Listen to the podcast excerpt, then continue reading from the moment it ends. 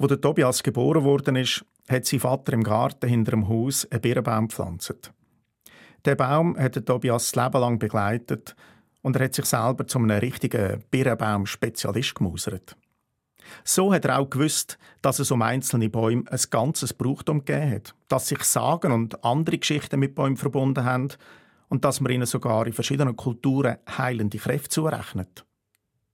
Der Tobias hat zwar mehr an die Kräfte der einzelnen Birnen geglaubt, aber wo seine Frau, Anna-Marie, einisch nach einer Grippe einfach nicht mehr gesund werden und auch der Hausarzt nichts anderes gewusst hat als noch mehr Tabletten und allenfalls einen teuren Kuraufenthalt verschrieben, da hat Tobias gefunden, man könnte es einisch mit einem alten indianischen Baumritual probieren.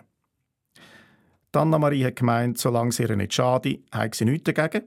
Und so hat Tobias in einer Leermondnacht kleine Löcher in seinen Birnbaum gebohrt, dort den Speuz von der kranken Frau reingefüllt und die Löcher wieder zugemacht. Eine Woche später hat sie wieder zum Bett aus. Der Doktor hat die Raschheilung seinen Medikament zugeschrieben, Anna-Marie und der Tobias einen Birnbaum. Aber da haben sie dem Doktor natürlich nicht gesagt. Wo sie später im Schatten vom Birnbaum gesessen sind, hat der Tobias seiner Frau noch gesagt, Birnbäume haben übrigens bei den Babylonier als heilig gegolten. Und Anna-Marie hat mit einem Lächeln genickt. Wo der Tobias im Sterben gelegen ist, hat er gebeten, dass man sein Bett als Feister schiebt. Er will noch einmal den Birnbaum sehen.